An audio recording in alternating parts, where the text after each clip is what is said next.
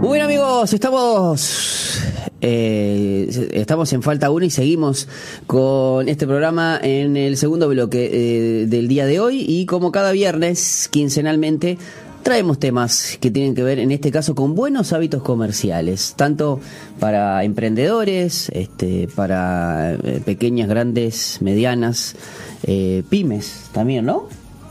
Empresas. Empresas, ¿no? Bueno, pero no se, no se acercan mucho a esa, las pymes. ¿Qué, qué se consideraría como una pyme?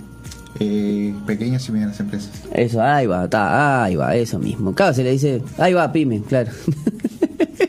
Yo pensé que, claro, mira ahora, mira cómo uno se desayuna con todo eso. Yo pensé que una pyme era, está, decía pyme, pero claro, son las siglas, o sea, es una, ¿cómo es que se dice cuando se abrevia? Claro, se Sí, sí, es una sigla. de- Pequeñas y medianas empresas, ¿viste? Uno era- y te iba a decir, vos, estaría bueno hablar de qué se no, de qué se trataba de hacer una pyme, este y o qué se cómo se considera una, ¿no? Y, por ejemplo, ¿qué es una pequeña empresa?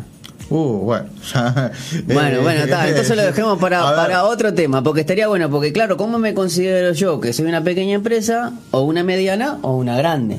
Que son los tres, que, que la- las tres cosas, o los tres, los tres escalafones, por decir una manera. Bueno, vamos a empezar a responder. Como primera cosa, buenas tardes, Pipo. Buenas tardes, ahí va, sí, vamos a presentamos, Este, estamos en el, eh, en el segmento de Estudio de Reconquista, donde, bueno, queremos tener buenos hábitos comerciales, desde el usuario, pero también obviamente aquellos empresarios que están este, escuchando del otro lado. Bueno, muy bien. Eh, respondiendo a tu pregunta, eh, una pequeña empresa son los pequeños emprendimientos, ¿no? O sea, los emprendimientos de, de, de menor cuantía. Y los medianos, justamente es eso. Ejemplo, un, un local de supermercado puede ser un emprendimiento mediano, una fabriquita de algo. El almacén del mediano. barrio, los que no, son eso es pequeño. Eso es pequeño. Eso normalmente son. son Pero ¿y cómo, quién es el que dirige, quién es el que dirime? ¿Vos sos pequeño, vos sos mediano y vos sos grande? Bueno, primera cosa, el régimen tributario. ¿Tá? Ahí va, eso, ahí lo da. Como primera cosa. Eh, hay hay un, un régimen de contribuyentes que se llama sede. ¿tá? que tienen que presentar mayor cantidad de declaraciones juradas, este, eh, tienen mayor controles, esos son los grandes. Claro, eso sabemos, o sea, hay, hay, eh, o sea, ya sabemos, por ejemplo, este, la, eh, la empresa de refrescos más popular, eso ya sabemos que es, es grande. Es grande, exactamente. ¿tá? Claro. A- ahora, los emprendimientos no sede, que tributan en el régimen de no sede, ¿tá? o sea, que no llegan a, a- a un tope, mm, a un techo este, de ventas, bueno, todos esos emprendimientos son pueden ser medianos ¿tá? o pueden ser pequeños. Ok, bueno, para no meternos más porque es, es un buen tema para columna, este, porque estaría muy, bueno, muy bueno que incluso hasta, hasta estaría bueno poner ejemplos para más que nada identificarlos. Ya sabemos que, por ejemplo, no, no lo quise decir, pero lo voy a decir, eh, Coca-Cola es una gran, es una empresa, o sea que ya es, al ser una multi, toda multinacional es una gran empresa. Bueno, no necesariamente. Bien, yo sabía que tenía que haber, acá había un detalle, es así, es así. No necesariamente, porque eso lo consideramos en virtud del régimen tributario eh, que tiene la filial en Uruguay. Claro. O sea, puede Ah. ser una multinacional porque está presente en todo el mundo, Pero- pero, son pequeños locales de lavandería, por ejemplo, que ya los hay. Ah, cierto. Hay un, hay- incluso hay una aplicación que en mi zona no llega, pero hay algunas zonas que sí. Es verdad, sí, sí, sí. Pero hay una acá cerca de en Garibaldi y Boulevard Artigas. Ahí está. Este, es una multinacional, pero, pero no, no- llega a ser, o sea, porque no es grande filial- todavía. No, no, porque la filial en realidad, este, la franquicia, eh, por ejemplo, Mercado Libre sí. Mercado Libre hoy día sí, sí tiene que O sea, estar. porque en Argentina tiene una presencia notable y en Uruguay también. O sea, Uruguay. Ah, pero presencia, eh, a, a ver, Claro, lo que pasa es que ahí hay que ver Mercado Libre no es eh, como no tiene al no tener un estable- establecimiento porque en todo caso las transacciones siempre se hacen entre los usuarios. eh, Mercado Libre funciona como intermediario nomás. sí, claro, pero lo que lo, lo vuelve grande a Mercado Libre, este por hablar de alguien, ¿no? O sea, Sí, no- sí, no sí, sí, estoy sí. metiendo con Mercado Libre. este, eh, lo que lo hace grande a Mercado Libre es su facturación, Claro, sí, sí, lo sí. que sí, le sí. cobra a la gente. Claro, a lo que voy es que en Argentina se, se- se- se- se hace, es grande hasta por la cantidad, por una cuestión de... Pero en Uruguay también, porque sigue también factura a, a, a grande escala. Claro, sí, es una empresa que ya eh, es, es- es sede, obviamente, Bien, entonces, este, bueno, ya eso lo hace este, este grande, ¿no? Una particularidad, eh, Jorge, capaz que vos nos, nos podés contar o, o, o desasnar, porque hay muchas personas o muchos argentinos que quieren tributar acá Bien. ¿No? Y obviamente viendo, igual lo, lo vamos a hablar después para, para, ver cómo lo podemos hacer, porque es una gran cantidad. ¿Por qué? ¿Cuál es el motivo? ¿Cuál que lo podría llevar? Este, y a veces sí sirve, ¿no? Porque es como que en las noticias hay eh, muchas cosas, y más si vas a, a, ver algunos portales, que, que, te dicen, no, Uruguay, no, todos los argentinos, un éxodo de argentinos Uruguay, empresarios, y después, este, para mí, somos caros. Bueno, Pero bueno, está. Igual no me lo contestes eso, porque hoy vamos a estar hablando, porque si no, no nos metemos más en el tema de hoy. Porque son tantos, ¿viste? Al final nosotros estamos la semana pensando qué podemos hablar. Obviamente el, el, el tema de esta semana lo, lo, lo empezamos a, antes, pero llega el viernes y claro, estamos conversando y, y, nos saltaron por lo menos para dos o tres columnas más que nos puedan servir. Hoy vamos a estar hablando acerca de la venta del establecimiento comercial. Exacto, ¿No? Que exacto. incluso nos estábamos llevando, pues yo, eso significa el cambio de firma. Vos, vos, más habías hablado de la venta de llaves, que claro. se conoce como eso. Bueno, contame qué significa y de qué se trata. Bueno, qué tema, más que tema, temón. Sí. Eh, aparte es un tema eh, muy lindo de tratar eh, en esta instancia porque eh, justamente tiene un, un, gran contenido social.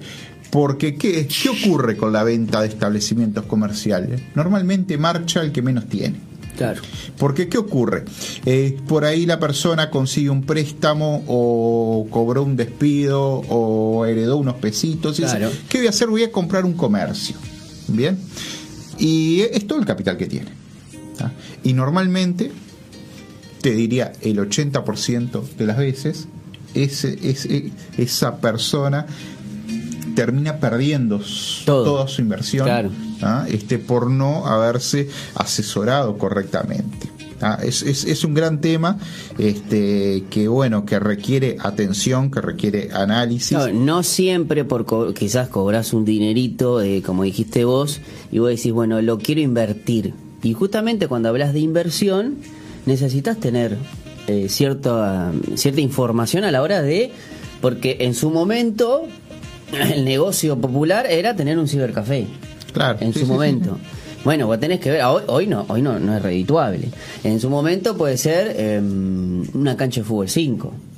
Claro, lo que pasa es que digo que son negocios que, que, que, sí, que sí, pululan sí, en, en, un determinado tiempo y que son tipo moda, entonces dice, bueno, está, aquel puso este o alguien puso te dice no mira que está dejando buena plata claro pues bueno ya solamente la motivación dice que deja, dejando buena plata pero bueno sabes si el tipo este tiene más que una herencia para cobrar. ¿no? Lo que pasa es que el que marcha acá, hablando en términos claros, normalmente mm. es esa persona que lo que quiere es comprarse un trabajo.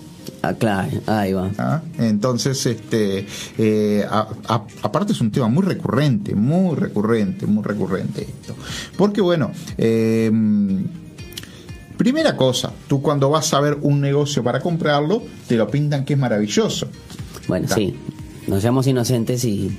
La primera pregunta que te, te debes hacer si es tan bueno, ¿por qué lo venden?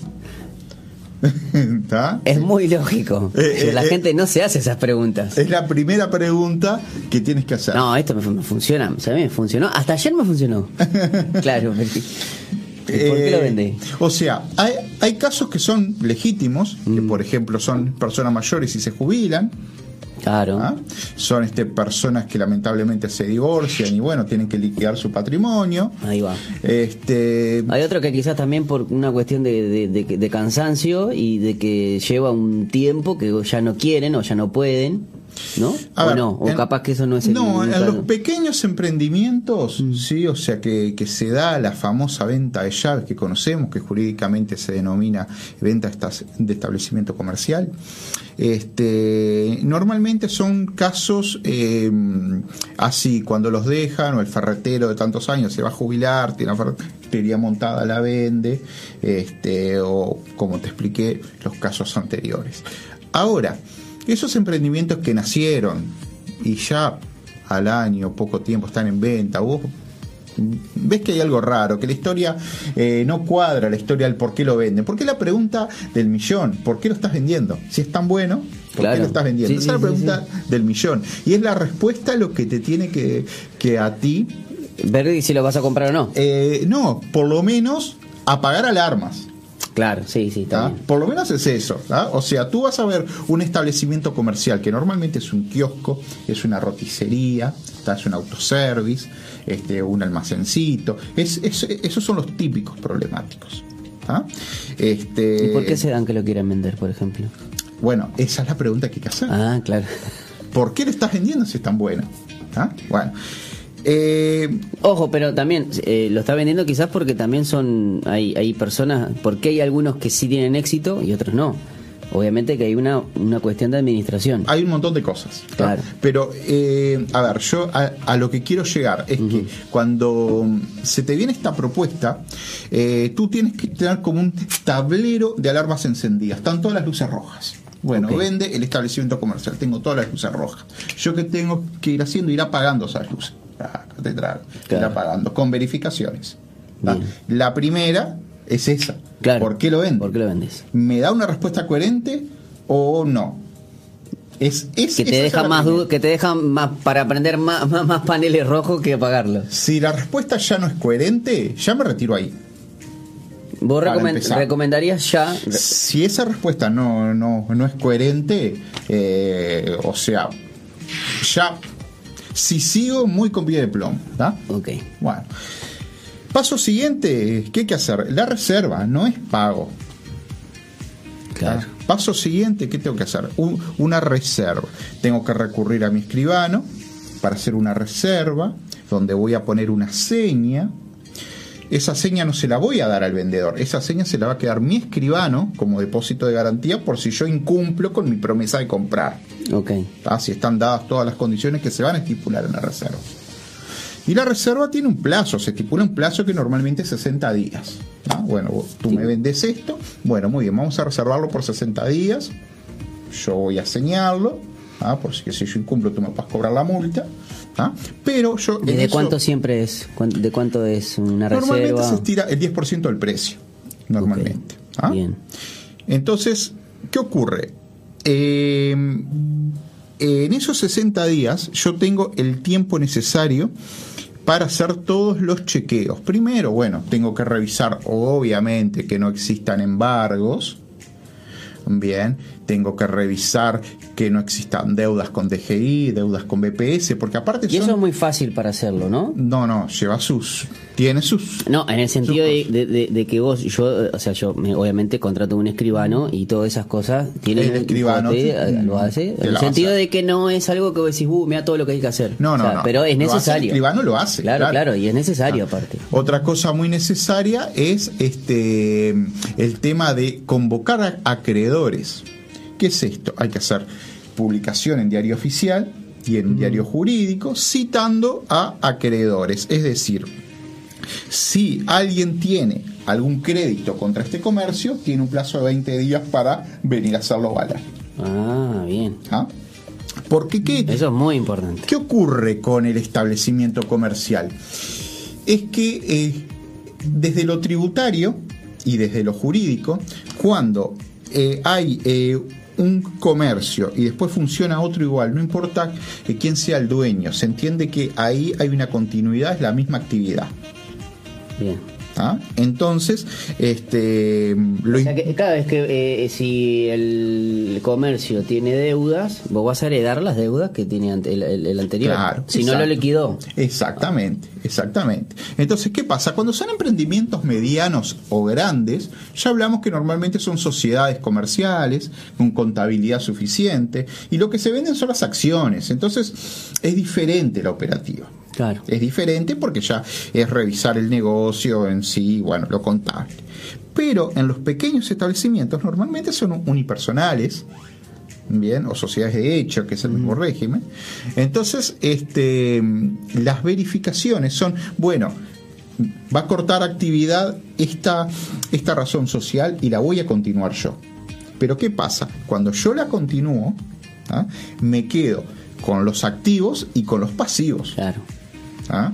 Entonces, ¿qué tengo que controlar? No tener pasivos o por lo menos... O, mayores a los activos, ¿no? No, no por lo menos retenerlos del precio para liquidar. Claro, ahí va. Ah, pues si no, ya compras y ya arrancás con 2 a 0 abajo. Exacto. bueno, hay que ver también qué pasa con el local, que normalmente es un arrendamiento. Entonces yo antes de comprar la llave tengo que ver qué garantías me va a pedir a mí este, el, el, arrendador. ahí va, el arrendador. Si yo cumplo y si tengo vigencia de contrato, porque a ver, si el contrato se cae en, en, seis meses, es buen pagador, no debe alquiler, es la mejor hipótesis, pero el contrato vence en seis meses y, y la puede subir. Exacto. Entonces ya tengo que prenegociar primero con el arrendador. Bueno, en caso de yo comprar esto, eh, hacemos un contrato nuevo. Claro. Este, este, ¿Qué va a pasar ahí?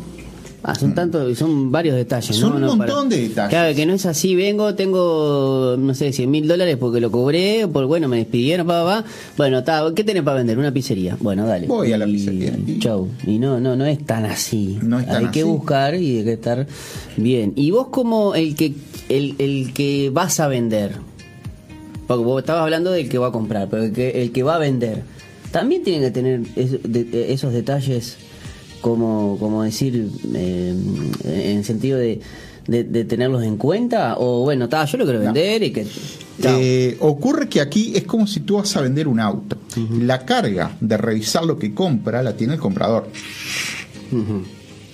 ah, yo te puedo poner mi auto a la venta. Pero si debe patente. Eh, si debe patente o estoy embargado. ahí yo te digo, bueno. Ahí es donde vos tenés que controlar qué me, vas a comprar. Me pedí 5 mil, bueno, pero debes 500 eh, de 500 dólares de patente, bueno, te lo puedo comprar a 4,500. Porque el eh, otro. sí, bueno, y si el otro. No, digo para algo con números fáciles, digo, en el sentido de una conversación también honesta, porque si yo te digo, no, yo debes 500 eh, dólares de patente, cosa inexistente, ¿no? Pero está problema tuyo. Ah, tanto, yo no te lo compre, punto. Pero me parece que el que lo tiene que vender, sabiendo de que más allá que la carga está del otro, del otro lado, me parece que también hay una lógica de que, bueno, no me vas a trasladar una deuda que es tuya. Exacto, pero ta, también tengo que revisar otras cosas, que no tenga juicios laborales en proceso. Ah, eso es importante. ¿Eso también, lo, como comprador, también lo heredás sí, claro, sí, sí, sí, sí, sí, sí, sí. Tengo que hablar con los empleados, a ver si están dispuestos a que yo sea su, su nuevo patrón, porque en caso de que no quieran trabajar conmigo, yo les tengo que pagar el despido. Eh, sí, el empleado dice, no, no, yo trabajaba con el, con el que estaba antes, yo aún no te conozco, no quiero saber nada contigo. No, yo acá no sigo trabajando y le corresponde la indemnización por despido. Ah, no es que renuncia. No, no, no es una renuncia, porque es un cambio en las condiciones laborales. Te cambió el empleador. Y entonces el trabajador tiene derecho a no querer trabajar con ese empleador. Interesante. Ah, o sea, o sea que, chau, o sea, eh, pero esa, esas cosas también me parece que comprador y vendedor se tienen que, o sea... Normalmente no. ¿No? ah, no, hay una charla este previa. Entorno, mira, la mayoría de los negocios de compra de establecimiento comercial, compra de establecimiento comercial, se caen cuando empezamos a hablar de todas estas cosas en la primera reunión. ¿Ah? Y, eh, eh, cuando existen estas reuniones, sí, algunas veces existen. Ah, ¿Te ha pasado de, que te han ido al estudio ya compradores del establecimiento y ya te vienen con todos estos problemas? Claro, nos ha pasado que viene gente que compró hace cinco meses la llave de un comercio y ahora tiene una torta de problemas. ¿Ah? Por no haberse asesorado Exactamente. ¿está? Eh, y, normalmente cuando nos sentamos en, la mesa previa a la compra, bueno, vamos a revisar esto, vamos a revisar esto, vamos a revisar esto, son pocos los negocios que salen. Claro, bueno, pero eh, creo que hasta eh, me parece que justamente un buen hábito comercial para vos comprador es tener a alguien como estudio Reconquista de, que te dé los pros y los contras. Después, bueno, obviamente sos vos, capaz que vos estás entusiasmado, si no, yo lo voy a levantar, lo voy a levantar y bueno, te puede salir bien. Pero ya por lo menos tenés ah, todas las cartas sobre la mesa. Sí, sí, sí. Lo que pasa es que los negocios que no han salido, eh, el 100% de las veces ha sido porque ni siquiera el vendedor sabía que se iba a controlar todo eso. Claro, por algo lo vende. Ahora después lo, por algo lo vende. No, pero yo creo que eh, entiendo también, ¿no? Que es una gran ventaja cuando tenés una nueva generación de, de, compradores o de personas que quieren eh, tienen esa pasión por, por dar trabajo, porque tienen, bueno, yo qué sé, tienen ya una empresa o ya tienen otro trabajo, pero dicen, bueno, me puedo meter en esto porque han ahorrado, han tenido capital pero tienen estos detalles que son importantes también. Claro, a ver, todo esto, a ver, todo esto que hablamos, que ya es complejo, no nos garantiza la viabilidad del negocio, porque después es otro tema. El que conoce, vas a comprar una fábrica de milanesas, el que conoce milanesa, tenés que ser vos. Claro, sí, sí, sí, no, pero eh, a lo que voy es que me parece que está existiendo y que quizás, quizás no lo veamos ahora, o sí estamos recogiendo eh, el, asunto de empezar a tener estos buenos hábitos, de, de tampoco es, bueno, yo vengo, compro, tengo capital y hago lo que quiero, lo compro y después, bueno, lo vendo y capaz hasta seguís perdiendo guita. pero eh, es interesante poder tener estos detalles eh, con los diferentes emprendimientos o los, las diferentes temáticas o rubros que pueden este, salir a flote. Porque después lo otro es buena administración y estrategia. Pero vos teniendo todos estos respaldos, vos también estás, estás con conocimiento de decir, bueno, me tengo que me tengo que cuidar de esto, me tengo que cuidar del otro. Después, bueno, obviamente, sos vos que te viable o no. Nosotros lo que hemos notado es que lamentablemente los que pierden son aquellas personas que tienen un capital por una vez en su vida muy reducido, de 10, 15, 20 mil dólares. Claro. Y bueno, es, justamente quien eh, con el tema de asesoramiento quiere ahorrar, porque cree que es dinero que Entonces no quiere gastar en eso, no quiere gastar. Lo ven como gasto en vez de una inversión, eh, porque de última, al final de la, al final del día, cuando pasas raya, es la protección. Es la protección y, no se mete la protección, es, no meterte en un lugar donde, viste cuando te dicen ahí salí maravilla de ahí, que hay un, hay un, hay un como un, como un pique, un piquecito que te, claro, tenés que, o sea, vos creíste, ¿no? Porque tenemos eso de la universidad de la calle que yo a veces yo me cuestiono cuando te dicen, no, porque la Universidad de la Calle, y significa es que ha sido un necio toda la vida. Porque la Universidad de la Calle es esa creencia popular de que, bueno, bueno, pero si el otro en la otra esquina le va bien con una pizzería, vamos a poner nosotros acá. Y no ven que quizás esa persona que tiene esa pizzería tiene todo en regla, tiene eh, eh, fue bien asesorado, tiene buena estrategia, tiene todo, ¿eh? y vos venís porque tuviste este capital y no te asesoraste y de los 20 mil después te quedan dos, porque tuviste que pagar todas esas cosas que vos decías, ¿no? Este, y por no invertir en, dos mil dólares, ponele, por poner un. No, puse un, un, número X, pero a lo que veo es ese que necesitamos tener ese cambio de chip. Que hay ciertas palabras como asesoramiento, que no son cucos, que no es que vos venís y que te querés quedar con la plata para decirte un par de cositas. No, no, las cosas que te digo es porque sucede y porque las sé. pero no, pero a veces... claro, pero a, veces nosotros creemos que no, que nosotros sabemos más. Este... Por eso el que más tiene más hace esa creencia popular, pero aquel que tiene, ¿por qué le va tan bien? Porque aquel antes de hacer primero se asesora. Excelente, claro. Eh, la planificación es fundamental. Exacto. Pero es bien típico de eh, latinoamericano de este, ir resolviendo en el camino. Exacto. Y hay cosas que, bueno, que son muy caras resolverla en el camino. Claro. Así que bueno. Bueno, ¿y cómo hacemos para, para que si estás por, por una venta, por comprar quizás una venta este, de establecimiento comercial, si necesitas asesoramiento, ¿cómo hacemos para que no nos pase lo que comúnmente pasa? bueno, como primera cosa se pueden encontrar contactar a través de nuestro sitio web www.er.com.uy